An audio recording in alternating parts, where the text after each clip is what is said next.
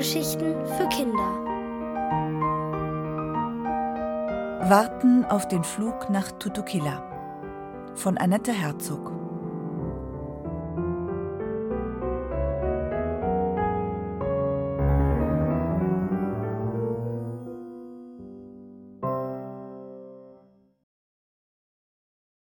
Abschied von einem Freund. Es war der letzte Tag, bevor der Flug nach Tutukila ging. Der letzte Abend und die letzte Nacht, bevor der Elefant abreisen würde. Es war seltsam. Ich war nie darüber traurig gewesen, nicht mit einem Elefanten befreundet zu sein. Doch nun, da ein Elefant mein Freund geworden war, brach es mir das Herz, daran zu denken, dass er mich morgen verlassen würde. Ich saß neben ihm im Stroh in der Garage. Ich hatte alle Lampen ausgemacht, und bis auf das Licht der Sterne, das durch das kleine Fenster zu uns drang, war es dunkel. Draußen war es wieder kalt geworden. In einer Woche ist Weihnachten, sagte ich. Der Elefant nickte. Auch ihm fiel der Abschied nicht leicht. Es muss schön sein, in Ihre Schule zu gehen. Handarbeit hätte ich auch gern gelernt, sagte er. Als ich nicht antwortete, drehte er mir seinen großen Kopf zu und sah mich an. Sie weinen ja. Nicht weinen, Nathalie. Ich hatte mir alle Mühe gegeben, meine Tränen hinunterzuschlucken, doch nun quoll es aus mir heraus. Wenn Sie weg sind, bin ich wieder ganz allein, schluchzte ich. Der Elefant legte mir hilflos seinen Rüssel auf die Schulter. Er war warm, nicht kalt wie beim ersten Mal. Was ist denn mit Ihrer Freundin Annalena geworden? Hat sie in der Handarbeitsstunde nicht neben Ihnen gesessen? Doch, sie wollte wieder mit mir reden. Sie hat mich um Verzeihung gebeten, weil sie nur noch mit Mille gespielt hat und nicht mehr mit mir. Und? Haben Sie sich vertragen? Ich schüttelte den Kopf und flüsterte Ich will nicht, sie war so gemein zu mir. Der Elefant schwieg. Er schwieg sehr, sehr lange. Ich glaubte schon, dass er schlief. Als er dann doch endlich sprach, klang seine Stimme heiser. Ich habe furchtbare Angst davor, dass mein Freund Bully dasselbe zu mir sagt wie Sie. Sie meinen, dass er Ihnen nicht verzeihen will? fragte ich. Er nickte traurig. Was ich getan habe, war auch sehr gemein. Nun haben Sie Ihren Fehler aber eingesehen. Sie reisen ihm extra nach, machte ich ihm Mut. Der Elefant sah mich an. In einem seiner Augen spiegelte sich ein Stern. Ich finde, dass Sie sehr mutig sind, sagte ich. Nicht jeder würde um die halbe Erde reisen, um sich für etwas zu entschuldigen, das er verkehrt gemacht hat. Es ist nicht so einfach, um Verzeihung zu bitten. Und Sie? Sie sagen trotzdem Nein? fragte der Elefant leise. Annalena ist nicht um die halbe Welt gereist, flüsterte ich. Und trotzdem wurde mir klar, noch während ich sprach, einmal würde ich Annalena verzeihen, ein einziges Mal. Es musste möglich sein, einen Fehler wieder gut zu machen, solange man ihn aufrichtig bereute. Na gut, versprach ich nach längerem Schweigen, ich kann es ja mal versuchen. Und in dieser letzten Nacht schlief ich bei dem Elefanten in der Garage. Am nächsten Morgen wurden wir von einem lauten Pochen geweckt. Ich sah auf die Uhr, Viertel vor sechs, und dabei war Sonnabend. Ta ta ta ta, rief Mama und trat gemeinsam mit Tante Hilde, Papa und Frau Hohlsaum in die Garage. Die Hose ist fertig, riefen sie und hielten die Hose ausgebreitet zwischen sich. Am stolzesten von allen guckte Papa, als er sagte: Ich habe die Knöpfe angenäht. Frau Hohlsaum nickte streng. Ja, und ich habe es überwacht. Toll, staunte ich.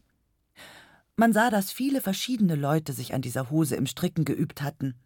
Manche Stücke waren sehr locker gestrickt und andere viel zu fest.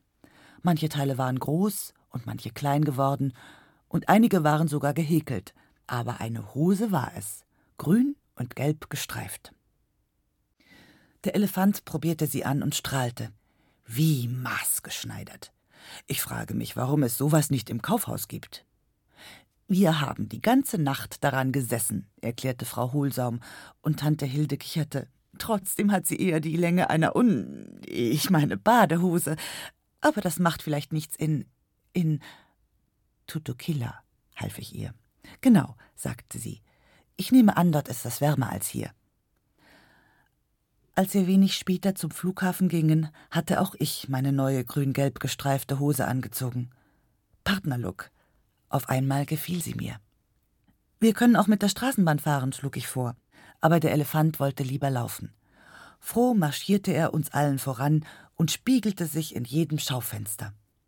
Mama ging eingehakt mit Tante Hilde hinter ihm, dann folgten Papa und Frau Hohlsaum, die sich fachmännisch übers Nähen unterhielten. Den Schluss des Zuges bildeten Mille, Annalena und ich. Woher sie wussten, wann wir zum Flughafen gingen, das ahnte ich nicht. Sie waren einfach gekommen. Mille hatte ihre kleine Katze mitgebracht, die nun auf meinem Arm saß. Papa blieb stehen. Haben Sie auch Ihre Zahnbürste mitgenommen? rief er dem Elefanten zu. Ich zeigte ihm die Abwaschbürste, ich hatte daran gedacht. Nur Tante Hilde seufzte. Oh je, ich habe meine vergessen. Mama sagte mit einem Blick auf Papa, also ehrlich, vielleicht kriegt man dort keine Elefantenhosen, aber eine Zahnbürste werden Sie im Kaufhaus ja wohl haben. Für mich war es das erste Mal im Leben, dass es mir so schwer fiel, von jemandem Abschied zu nehmen. Als wir im Flughafen ankamen, kämpfte ich gegen die Tränen. Nur der Elefant bemerkte es. Wollen Sie mitkommen? fragte er leise, als er mir ein letztes Mal seinen Rüssel auf die Schulter legte. Sein Flug war schon angesagt. Hätte er mich zwei Tage eher gefragt, wäre mir die Antwort schwerer gefallen. Nun schüttelte ich den Kopf. Draußen hatte es zu schneien begonnen. Unsere lustige Tante Hilde war zu Besuch gekommen, und das hieß, dass Weihnachten wieder sehr schön werden würde. Annalena und Mille sahen mich bekümmert an. Vielleicht hatten sie gehört, worum es ging. Bitte kommen Sie nächstes Jahr wieder, bat ich. Mit Bulli. Wir stricken ihm auch eine Hose. Ja, dann haben wir diesmal mehr Zeit, sagte Mama. Und denken Sie über eine Goldkrone nach, sagte Papa.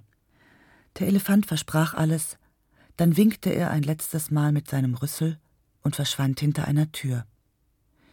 Ich glaube, ich sah, dass auch er mit den Tränen kämpfte.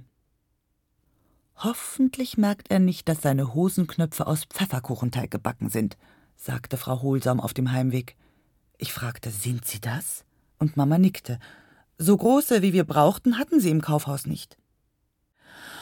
Dann wird die Hose wohl nicht lange halten, flüsterte ich Annalena und Mille zu.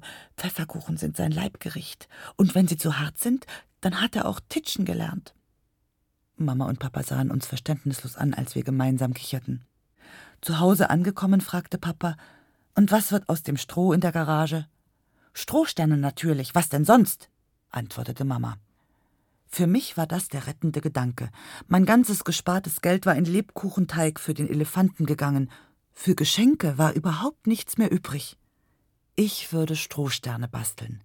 Eine Woche blieb mir noch dafür. Vielleicht würden Annalena und Mille mir helfen. Ich war traurig und gleichzeitig froh.